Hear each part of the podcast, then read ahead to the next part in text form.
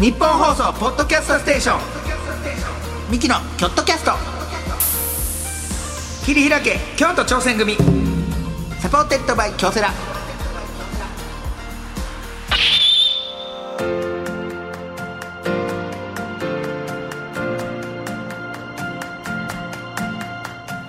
どうもミキ兄の昴生です。弟の亜生です。二人合わせて昴生合わせ合わせ昴生言うてやっております、はい。さあミキのキョットキャスト切り開き京都挑戦組なんと41回目の放送でございます。えー毎回チーム一丸となって何かに挑戦しているゲストをお呼びいたしまして、はい。その挑戦のね裏側を聞いて応援していく番組なんでございますが、はい。えー今の収録が、は配信は1月11日ですけど収録はまだ2022はい年の12月27はい日収録で「でラビット!」終わりで来てるんですよ。はいラビット!」終わりで来てて今日は亜生君の記念すべき日ですよね。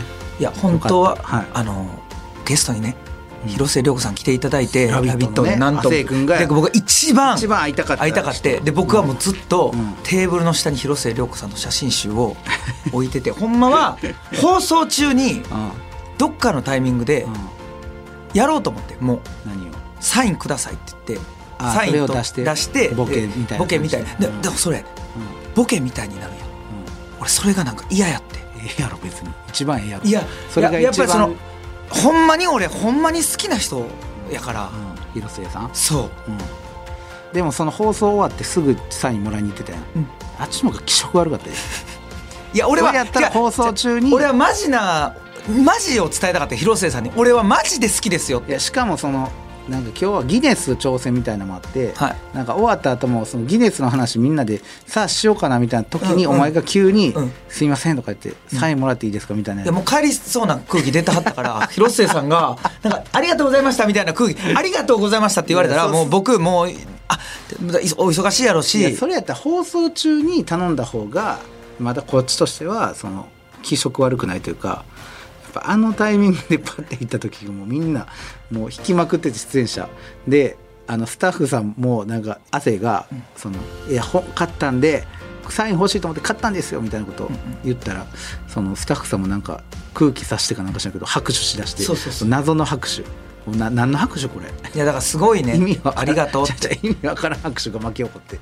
買うやろ別にそんな、何回もな手を伸びてんでその机の下の本に。でうもいやバカん、いややったらよかったよいや放送中が一番いいよそれは。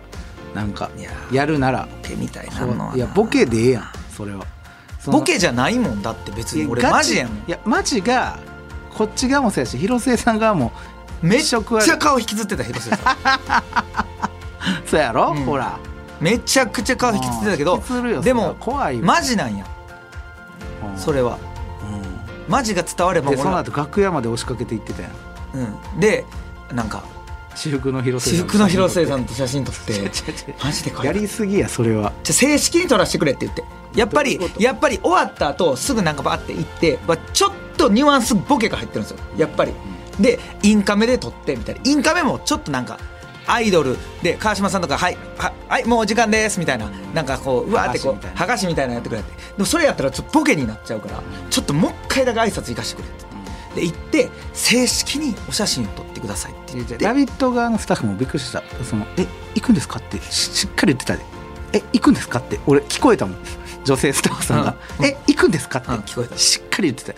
うん。でその後俺が広末さんお兄ちゃんがバーってさ後出て行ったやんか、うんうん。出て行った後にあのすごい良かったですって、うん。あのこのあの本。ああ本。あのさ写真集ね。写真集すごい良かった、うん。でほんまにあむっちゃ俺めっちゃマジなんやと思ったんが、この短い時間時間では伝えられませんのでまた今度よろしくお願いいたしますって。なんかめっちゃマジやんと思って。写真集のタイトル覚えてます？覚えてないね俺。読まれへんねん俺これ。ええ文字がってこと？そう。え言ってましたよずっと。そこそこら辺伝えんとだから覚えてしっかりと気持ちがあるんやったらな、そら。いや気持ちはあるよ。気持ちはあるけどもうその C'est la vie です C'est la vie C'est la vie C'est la vie。C'est la vie。ね。 C'est la vie。C'est la vie。私の人生みたいなことです。なんで俺の方が詳しいね。私の人生っていうことです。あ持ってる。持ってますあー持ってきましたすごい。もう本当にねサイン見してサイン、あのねこれびっくりする俺な。うあまだ広末涼子って俺の想像超えてくんやって思って。もう俺は天井や思ってたけど。勝手に決めんなお前が天井字めっえぐないですか？いやそそらそういやいやいや。ああすごい。汗さって書いてくださいって言って台本持って行って、うん。その汗っていう漢字分からない。広末さんのサインってこんなんなんやな。7の書き方こんなん。7の書き方すいいね。12月27の7のが書き方。ビャーってなってる。すごいビャーってなってる、うすごい。ああめちゃく素ちゃ。敵。僕はあのーどどれがええかな、急にもう広末さんの写真集のその告知みたいになってるけど。いやでももうねあのアップがめっちゃ載ってるわけこんなん載ってんねんで。いや俺だから正直今日初めてそのね広末さん、うんはい。お会いしましたけど、はい。そのこんなにも綺麗かと思ったな、やっぱ後ろから見てて。えぐいわ。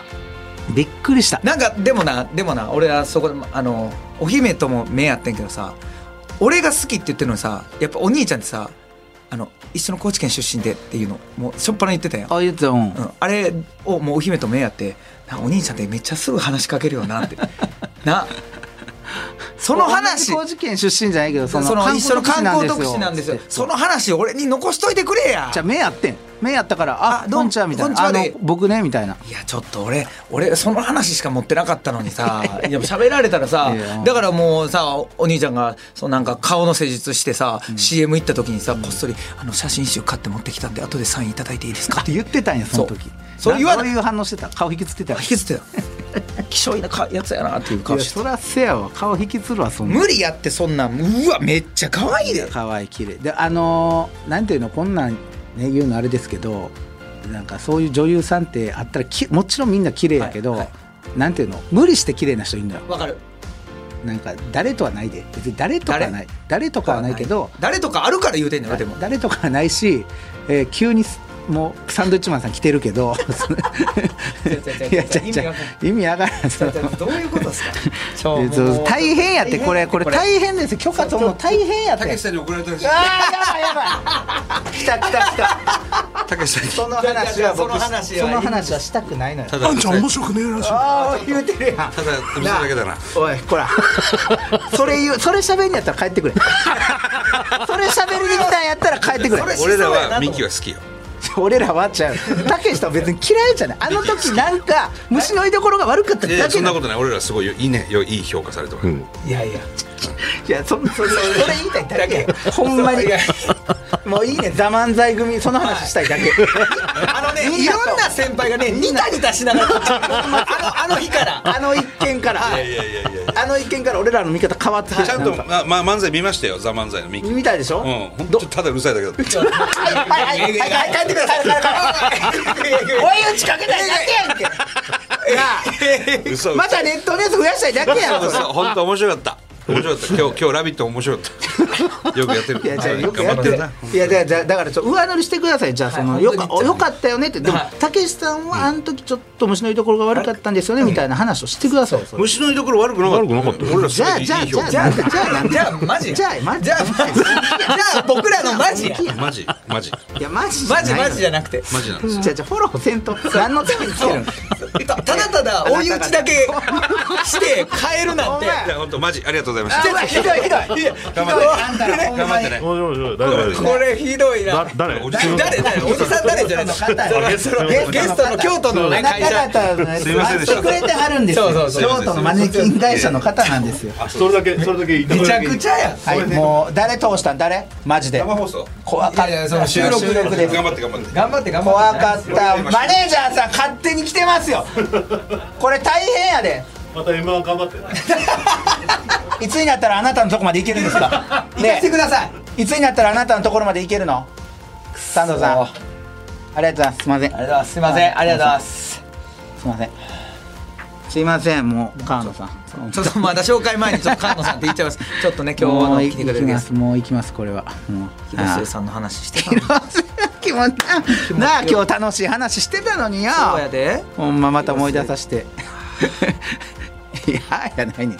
別にそんな感じちゃうよさあというわけで今日もよろしくお願いします。お願いいたします、はい。えーさあ、えーこんな感じでですねチームに関するエピソードメールも募集しております、チームで何かに向かって頑張っった思い出、えー忘れられないチームメイトチームでやった変わったポジションの話など何でも OK です。メールは京都アットマーク 1242.com まで。またツイッターで感想をつぶやく場合は「ハッシュタグ京都キャスト」をつけてつぶやいてみてください、えー京都は大文字で KYOTO キャストは小文字です。はい。そして今回のチーム一丸となって何かに挑戦している京都にゆかりのあるゲストの方なんでございますが、今回は吉中マネキン株式会社の社員さんにお話をなるほど。マネキンさ先ほどねちょっと川野さんって言ってしまいましたけどすいまいせん。やいやサンドイッチマンさんがね完全に言ってました。誰誰これ？誰とか。誰？失礼なタレントです。あれのなんで好感度が高いかね というわけで今回も最後まで聞いてくださ、はいい。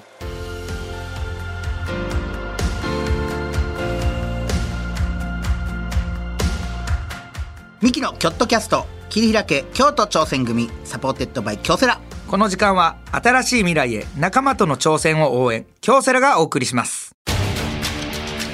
一人じゃない。チームで挑戦する。京都サンガ FC もそして京セラもあらゆる困難に共に立ち向かい共に挑み共に進む。これからの未来は今。このチームの挑戦にかかっている。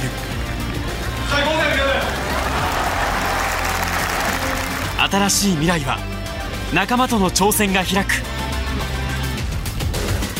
京セラ。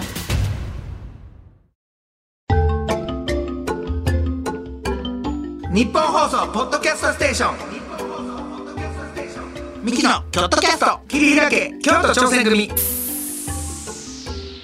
supported by 京セラ。さあミキの京都キャスト切り開け京都挑戦組。早速今回のゲストの方ご紹介いたしましょう、はい。吉忠マネキン株式会社常務取締役事業創造本部長の川野泰さんでございます。よろしくお願いいたします。よろしくお願いします。お願いいたします。すいません川野さん。お待たせいたしまして、待っておりました。待っておりました。すいませんね。すいません。もう勝手に。チンピラが来ましてね。チンピラですよ。チンピラ芸人ですよ、はい。川野さんもねおもう分かられた通りねそうそうそう。もう好感度下げてやってください。ももうもう見る目変わってください。そのうね。誰この人って言ってましたからね。そうそうそう。はハラハラしてました。ね すいません。最低ですよ。川野さんすいません。今日はよろしくお願いします、川野さんお願いします。なんかもうダンディーな方。いやいやね。なんかこうやこういうダンディーな方のゲストの方はなんか久しくいやそうですねその来てらっしゃるメガネでなんか気分が良くなってきました、いや素敵、はい。素敵あのおひげがお白いでらっしゃる、そそうなんです。素敵ですよねそれ。よくわかります。わかりますわかります。それはそおひげを染めてはるんですか？いや髪の毛を染めてるなるほどそっちか。でもそれやったら髪の毛もうそっちでもいいんちゃいます？白じゃダメなんですか？あ考えときます。いや絶対そっちもいいと思います。かかっこいいですよ。それちょっと川野さん今度それ見せに来てください。それだけ見せに行くんね 僕もいいですねって言うけどやな それは。見たいねそれは。さあそんな川野さんが働く吉中マネキン株式会社についはい。てちょっとご説明お願いします。えー吉中株式会社さんは明治8年えー呉服卸商として産声を上げました。なるほど。えーその後洋装化の流れに乗り婦人服メーカーへと転身したことを機に、えー島津製作所のマネキン部門を譲り受けまして、ん。昭和21年にマネキン事業をスタートされます、昭和25年に吉中マネキン株式会社設立いたしまして、現在の中心事業に、えーなりまして、えー空間ディスプレイの設計施工へとものづくり精神をもとに事業を拡大されていっております、はい。えー創業以来長きにわたり目まぐるしく変化するビジネスシーンに柔軟に対応しまして空間プロデュースやディスプレイ製品の開発を通してトータルに、えー小空間を演出するプロフェッショナル集団。それが吉中マネキン株式会社さんでございます。ど。すごい。でもこのマネキン株式会社って聞く感じだとこのマネキンの会社かなと思いきや他にもいろいろされてるということまあねなんですよ空間のディスプレイそうですそうです。はい。マネキン僕はい。マネキンって聞いたら僕のおばあちゃん家の近くにね、はい。あのマネキンのが集まるなんか事務所みたいなのがあったんですよ。キンの小売業者みたいな。そこに。なんかね時々ねそこの人が外出てきはるんですけどうっすら扉のね隙間から何百体ものマネキンが見えるんですよ。そうそうそう。そうそういう京都にあいやだからだからだからそこ多いんちょっとなんかつながりあんのかなと思ったり、うん。あと川野さんご存知かどうかわからないですけど「あの探偵ナイトスクープ」知ってはります、はいももちろんもちろん。探偵ナイトスクープのマネキンの回の話は知ってはります、ああそれはうちじゃなかったんじゃないですかね。多分吉中さんじゃないんかな。知らないなんかね、まマネキン、に恋しはった人ね。そうそう女性が。はい。マネキンに恋してそのマネキンと結婚したいって言って、紙一重のやつですね。あありがちなやつですね。あれがちな、はいはい。やっぱ男前多いじゃないですか、まあね。マネキン。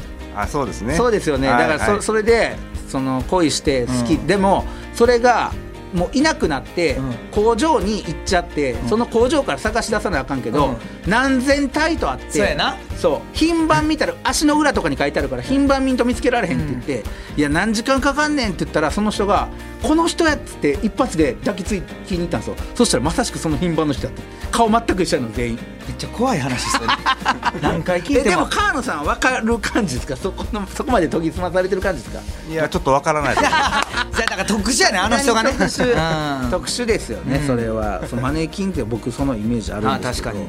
どうです？か川野さんは今入社されてこの何年目にならはるんですか吉中さんは？1984年入社なんでほ38年目ですかね。う38年も僕が生まれる前から入社されてる、そうですね。お二人のいわゆるおとんの世代ですね。ほとんど世代ですあーはい。そうですね。もうあれですか、もうその吉中さん、基本的にはそのもう入社されてっていうか、大学卒業されて吉中さんみたいなことなんですか。そうですね。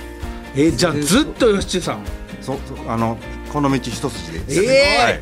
会社愛が。有料企業でもありますそのこれはねあのこれだけ聞いたら、ね、これだいやこれだけ聞いても。ほんまにこれだけはね長いこと働ける会社ってほんま素晴らしい会え社ですもうなんもう辞めたみたいなのも一回もなかったですか？いやまあ1回2回ぐらいはありますよ そらねそらそら仕事はまあ仕事してたらそらでも38年で一回二回やで。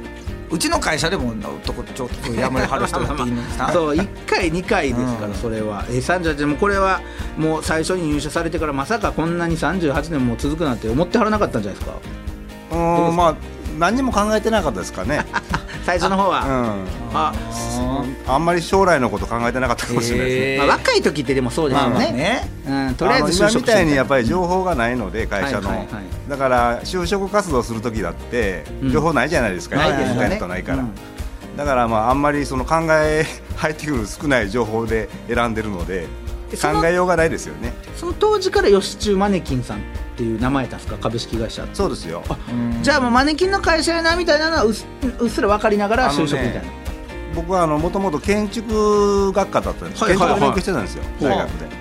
なのでえっと内装がやりたかったんですね。インテリアのデザイン。ええ店舗のね。はいはいはい。でそれで探してでマネキンって全然意識してなくて、うん。京都の会社で、まあ、京都好きだったっていうのはある,、はいはいはい。あるんですけど地元志向があって。はい。で、えーなおかつその店舗の設計施工できる会社ないかなって探した時に、まあ、たまたまご縁があって、なるほど。えー見つけてじゃあ行ってみようかって言ったらマネキンっていう会社からと思って行ったら確かにマネキンはありましたけど。あなるままた違う分野でこの吉マネキンさんにということなんですね。もともとだからそっちのあのデザイナーとして入ったんです。はあなるほど、はい。京都にもうずっとお住まいなんですか？そうなんです。京都でもうあの60年住んでますけど、ええ長いです。もう京都やっぱぬもうこう最高ですか？やっぱここがあのやっぱりいろんなところへ行くと、初めてそうそう良さみたいなものがね。そうですよね。確かに。そうなんですよ、外に出たら京都の良さって気づくんですよね。京これ。ね。僕もそうでしした、うん。た、はい。そんな感じじゃないですかね。なるほど、はでこの店舗の内装とか装飾もされてそれをメインで入られてで現在はどんなことを会社内でさ今はですねあの、まあ、30歳ぐらいまでは、うん。あのアパレルとかの店舗のデザインをやってたんですね、はで、えっと、そこからですけど、あのそれまあデザイン部という部署がありまして、はい。やってましたけどマネキンの会社なのでその当然その内装の設計施工というのは後から拡大した事業なんですけはい。どもともとそのマネキンを商売するのはあの毎年まあレンタルみたいな形で、ほう。マネキンとかあと重機って分かりますかね？あの店舗に行くと家具みたいなあの商品を置いてる棚とか。ありますね。とかちょっとデザインされたショーケースとか、はい。はいはいはい。あんなものを既製品で持ってるんですよ。へえそれをそのレンタルするために毎年デザインして新しいものを作って発表するみたいな。そういう部署がありまして、はい。まあ、それはあの開発部ということでそちらの方にまあ転属になったと。うーん。じゃあ店舗をちょっと作られてるというか内装から。そうなんですよね。うーんはあすごい。だからそういう会社名だけ聞いたらまさかそこまで拡大されてやってるとは思わないですけど。確そうなんですよね。ね、すごい。でこの番組はですねそのチーム一丸となって何かに挑戦していることをね、ちょっと聞いていく番組なんでございますが、はそう先ほども紹介させていただきましたけどもその事業創造本部長うん。されているということで、そのチームで今やられていることっていうのはどういったことをやられてるんですか？神さん。はい。この事業創造本部というのが昨年の4月にできたばっかりのほやほやの部署でして、まあ、流れとしては開発部の流れを組んでるんですけれども、うん。まあ、あのやっぱり業界の中でいろんなこう変化があって、はい。その従来はそのマネキンとか重機を既製品作ってあのビジネスを今もあるんですけどね、はい。まあ、そこがまあ成長がまあ止まってくると何か他のものをやらなきゃいけないってなるじゃないですか。そうですね。でそれをまあ考え、まあ、名前の通りですね。何か新しいその事業を作っていこうぜというような考えをもとに作った部署なんですね。はあなるほど、はい。そういった部署も昨年の4月そうですね。はあそれでもうそのチームのリーダーに任命されたってことですねまあまあ応一応あのそういう流れで来てますんおでう。エスカレーター式にそうなってますけど、はい、でもそれか結構重要な役割というか責任感もありますよねそそうですね。あの何にもないところから作らないといけないので。そうですよね。結構なんかこう何やってんやろみたいなプレッシャーありますけど、ああそうか、ええ。それは大変なプ大変レッシャ大ー変。でそのロボットとかも作られてるというか。えあのーまあ、だからそういう我々が持ってる会社で持ってるその技術っていうか、はい。ノウハウみたいなものを生かして何か事業を想像できないかなって、まあ、常に探してるわけですよね。なるほど。その中で、まあ、マネキンってあのマネキンのデザイナーがいるんですけど、うん。はい。まあ、人の形作るじゃないですか。そうですね、でやっぱりそれってノウハウがあるんですよ、はいはいはい。奥深い。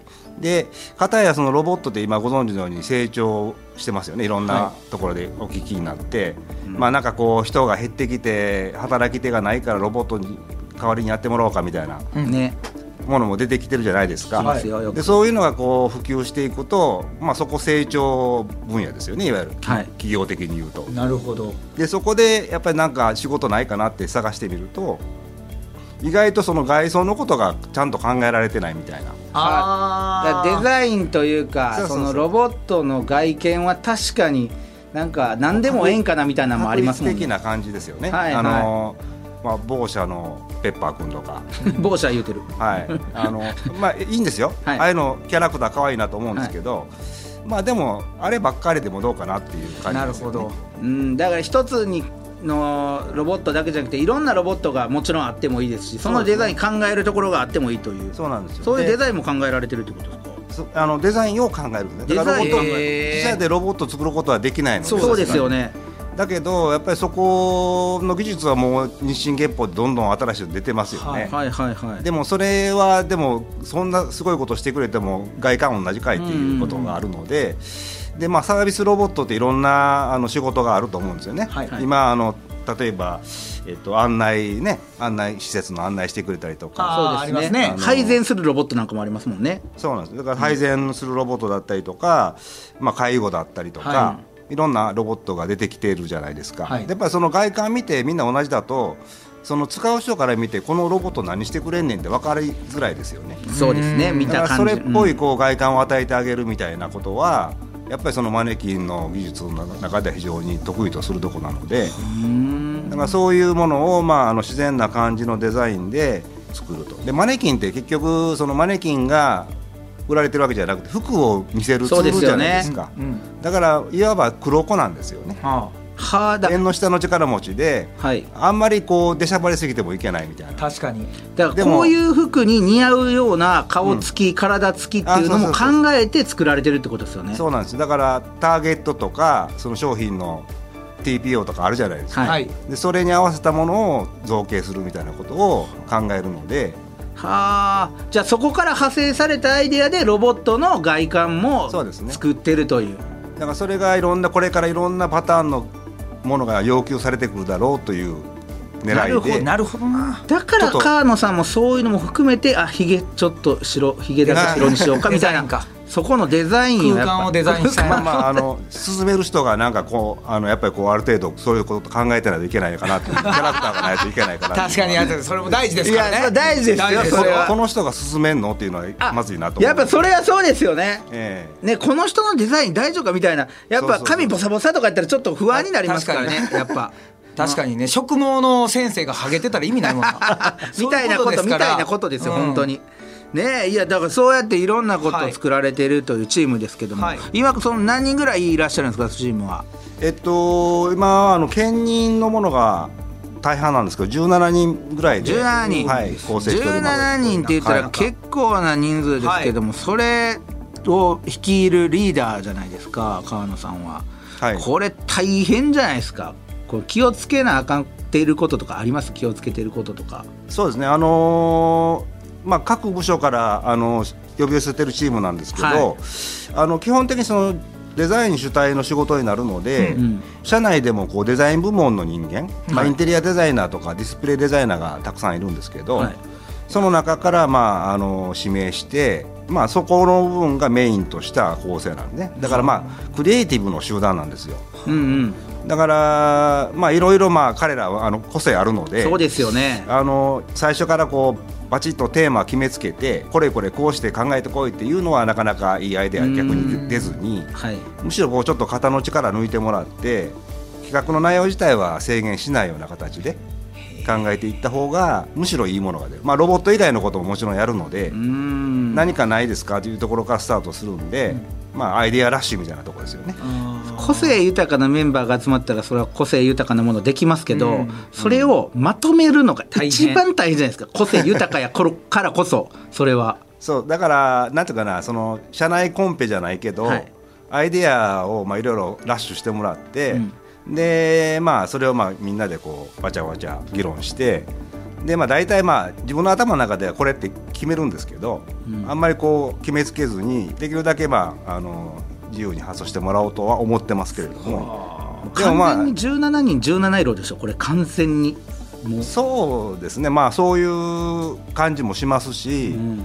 でもねなんていうかなそのうちのデザイナーっていうのはアーティストとデザイナーの違いみたいなのがあって、はいはいはい。普段こうなんていうのお客さんがあってお客さんの要望に応じたデザインやってるじゃないですか、はい。だから自分が作りたいものを作ってるというのがアーティストさんだとすればはあ。要するにお客さんのこうニーズ条件を聞いて最適解を出すのがデザイナーなんですね。なるほど。じゃあ向かってるとこはみんな一緒っていうことですよね。だから割とこう物分かりのいい人たちなんですよ。ああそうなんですね。はあそれはちょっとなんか分かりやすい説明やな。物分かりが良すぎてちょっと不満みたいなところも出ますけど まあそれはね。良すぎるんやな。ああそのじゃあこの17人でいろいろ動いたりとかしてて、その業務で大変やったこととかってあります？あのーまあこれね今まだスタートしたばっかりで実際にこう着地してるものがほぼないんですけどロボットの外装デザインがね、まあ去年から、はい。えっといろんなこうロボット関係の展示会に出だしたんですよ。でまあ要はその我々の企業っていうのはあの B2B ってわかるわかります？ビジネス2ビジネスって。あのお客さんコンシューマーじゃなくて、カスタマーじゃなくて一般の人以外に企業同士のビジネスなんで、はまあ、要するに業界が違えば予習マネキンって何の会社か分かんないんですよ。うん。あ。だからそれをまあまずは認認知して業界として認知してもらわなきゃいけないのでそうですね。ロボット関連の展示会にめっちゃ出てるんですよ今。はあ、えー。外に向けて今発信されているということでこんなことやってますって予習マネキンってマネキンっていう名前ですけど今説明したようなことを一生懸命やるんですね。ーはあなるほど。なるほど。じゃあこのラジオもその一環ですよね。本当に。そうなんです。だからじ今日もそれをちょっと一生懸命やろうと思って来させてもらってるんですけど まあ要は自分たちが何してるかということをまずは知ってもらうということが大変ですよね。うーん。だから会社名だけじゃほんまに伝わらないし外に出てこうやって説明してもらったりそのものを見せてもらったりとかしたら余計変わってきますよね。わかりやすいしね。それは。ね。はあ。なるほど。のあとはその実際もうロボットってなると我々もそのロボット専門じゃないので、はい。機能が重要であってデザインをつけることによって、要はその機能が損なうようなことってあってはいけないの。でなるほど。だからそういうその学習をしないといけないですね、まあ、もともとそういうこうメカとかいうかそういう自分たちの専門外のこと。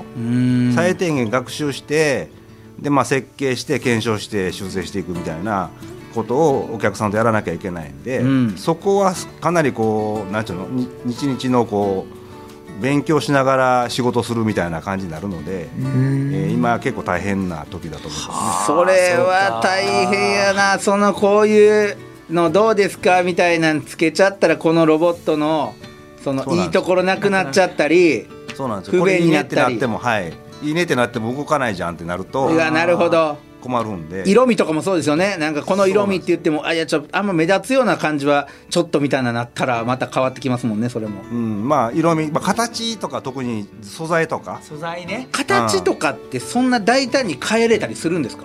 えっとね、あのーやっぱ可動範囲みたいなこう腕が動いたりとかするじゃないですか、そうするとやっぱこういう関節部分の細工って非常に難しいんですよね。硬いものだから人間の皮膚って柔らかいから自在にこうつながってても動くけどうまくこうここを処理しなきゃいけないみたいな形。でもそのあんまりこうロボットっぽくならないようにみたいな造形を作っていくっていうのは結構大変なところですよね。ここにキラキラつけたいんですみたいなんで喧嘩したことないんですか？私もここにキラキラつけたいんですよみたいな。あのむしろそれはうちがやりたい方でロボットメーカーさんあんま言わないですよ ね。えどうなんですか？でももし、えちょっとここ光らせたいんですよとか言ったら向こうの方は別にそんないらんけど飲んでくれたりするんですか？むしろそういう感じになりますね。こっちが提案したらそこまでいるみたいな。いやまあそうっすよね。じゃあそのデデザイナーさんのこの難しいな。やりたいとい硬えうなみたいなのが出る時ありますでもよねロボット光らせたいでなんいやいやかまあな ちょっとレトロ感どうですかとか言ってちょっとあ傷ちょっとつけたりみたいな。そんな手レトロ感というかまあその人の顔つきとかはいはい。あるじゃないですか、はい。こう60年代のこう、あの CA さんこんな顔つきだ。こんなヘアスタイルとかあるじゃないですか、はいはいはい。そんなものを作ってみたりとかっていうのはあるんですけど、はい。い、まいちこう伝わってないな。まあね。そらまあ向こうはちょっとな。用途がね。用途やはっきりしてるから。うん。これからねだからそのまあ今はまあ提案してるばっかりなので、具体的に注文を聞いてやればその辺がこう煮詰まっていくんでしょそううけど。いうことか。はあ。じゃあそうやっていろんなこのねこう大変な仕事、もうここの会社チームだけじゃなくてい。ろんなところの意見も取り入れてやっていかなあかんということで大変そうですけども、そう取り組みでこううまくいかなかったこととかもあるんですか？皆さんでやってきて。やっぱりそのいろんなこう専門性の高い人がやってて初めてものができるので、はい。まあ、そこをまず全体をこう見ながら私の仕事としてはあの間違いなくこう進められるようなこう折り合いをつけていくというのはまず前提としてあるんですが、はい結果としてそのやっぱりそのビジネスでやってるので買ってくれるお客さんがそれを何に使うかうんっていうところがあって今やっぱりそのサービスロボットそんなに技術あるのにそんなに普及してないじゃないですか。まあねその思ったことはね。結局ねあの技術があってもコストの問題大きいですよね。そうか。うん。だからそのデザインが良くてもあるいは技術が良くてもやっぱりその使うのにこう経済合理性がないというかはい100円稼ぎ出すのに1万円かかるよみたいなことになるとなかなかこう難しいですよね。だからまあ電気自動車なんかも今そういうことで普及してきてますけど、はい。何でも新しいものってそういうハードルあるんですよ。はだからそこをこううまくこう考えながらやらないと例えばマネキンそのまんま動かしてもマネキンってその1体買ってもそんなに何万円とか10万円とかそんなんですよね。はい。ロボットだとやっぱりこう何百万とか。しますよね。だから同じこうディスプレイとしてマネキン入れたいんだけどこれ動くしすごいでしょ。あすごいわってなってもじゃあこれこの値段ですってやったらやっぱ引きますよね。あまあねそうか。うちの店潰すつもりかぐらいで。マネキンでっていうなりますねもんね。値段がねそこね。用途が大事なんですよね。あーなるほどだから今うちがその広い業界に売って出てるのはそのマネキンだけではやっぱり無理だなと思ったのでその用途を探すっていうのが一番今事業創造本部としては考えてるところです。うわそれはでもまたデザインとはまた違ってロボット作りのとこにも完全に中心の方に迫ってきてますよねその仕事内容としたら、はい、だから展示会でロボットメーカーさんなんかとも話してもやっぱりこう目から鱗みたいなところでうん。やっぱりその彼らもやっぱり自分たちのロボット差別化しないといけないので、うん。技術だけではやっぱりこう競っててもなかなか差別化できないので分かりやすい差別化でデデザインですよね。なるほど。はあデザインこれ難しい。これ難しいな。目立ちすぎてもあかんしっていうのもあるやろうでしね。ロボすぎてもみたいなな。そのむき出しとかもあれやしとか。むき出しもいいねんけどなターミネーターみたいな。いやいや怖すぎるやんか介護とかさ そういうサポートロボでさ。いやまあなうんむき出し部分あるとか。でもどうですかその京都の会社でねいらっしゃいますけども、はい。えー京都の会社にこだわったこのカーの本部長が思う京都企業の特徴っていうのは一体どういったところにあるんですかね。これはあの皆さんもだいなんとなくこう京都の経営者の人がおっしゃってること近いので、はい。あのなんとなくこうお分かりだと思うんですけどやっぱり伝統がありますよね京都。京都はね。脈々としたこう歴史があるので、はい。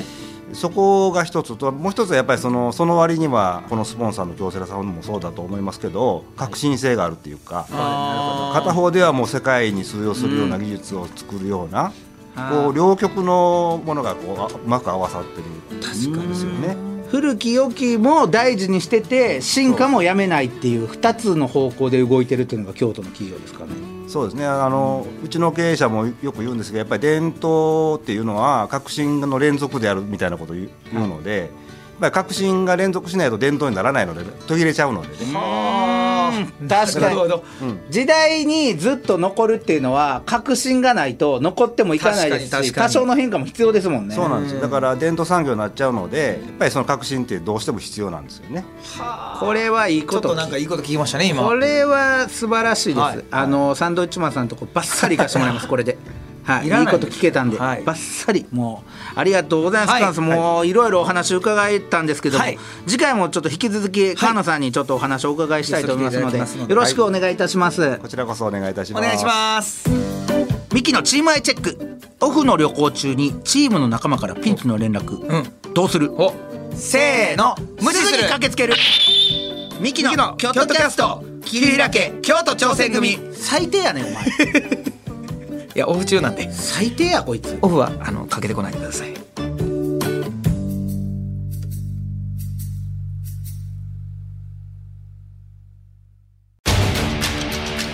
一人じゃない。チームで挑戦する。京都サンガ FC もそして京セラもあらゆる困難に共に立ち向かい共に挑み共に進む。これからの未来は今このチームの挑戦にかかっている。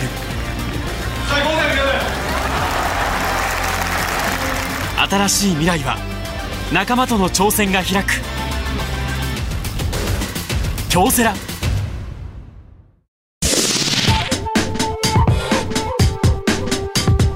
ニッポン放送ポッドキャストステーション。ミキのキョットキャスト。切り開け京都挑戦組。 supported by 京セラ。さあミキの京都キャスト切り開け京都挑戦組。41回目はここまででございました、はい。どうですか？だから僕らの家の近所にあったマネキンとはまたちょっとちゃう。いやまあそこも扱ってらっしゃるマネキンもやってらっしゃって、はい。時代によってロボットのデザインやったりをだから今までのノウハウを次の時代の、まあ確かに。さらにその次の時代のノウハウにつなげてるという。だからこれがさ動くマネキンが当たり前になってきたら、ここの会社のマネキンがどんどん出てくる可能性も。もあるしそうデザインがだからもうロボットとかマネキンだけじゃなくていろんなところのデザインになっていったらまた変わってくるし、まあそれは。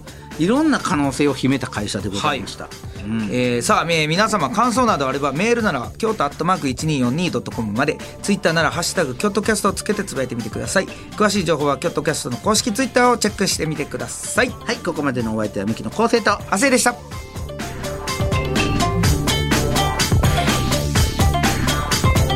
ミキのキョットキャスト切り開け京都挑戦組 supported by 京セラ。この時間は新しい未来へ仲間との挑戦を応援。京セラがお送りしました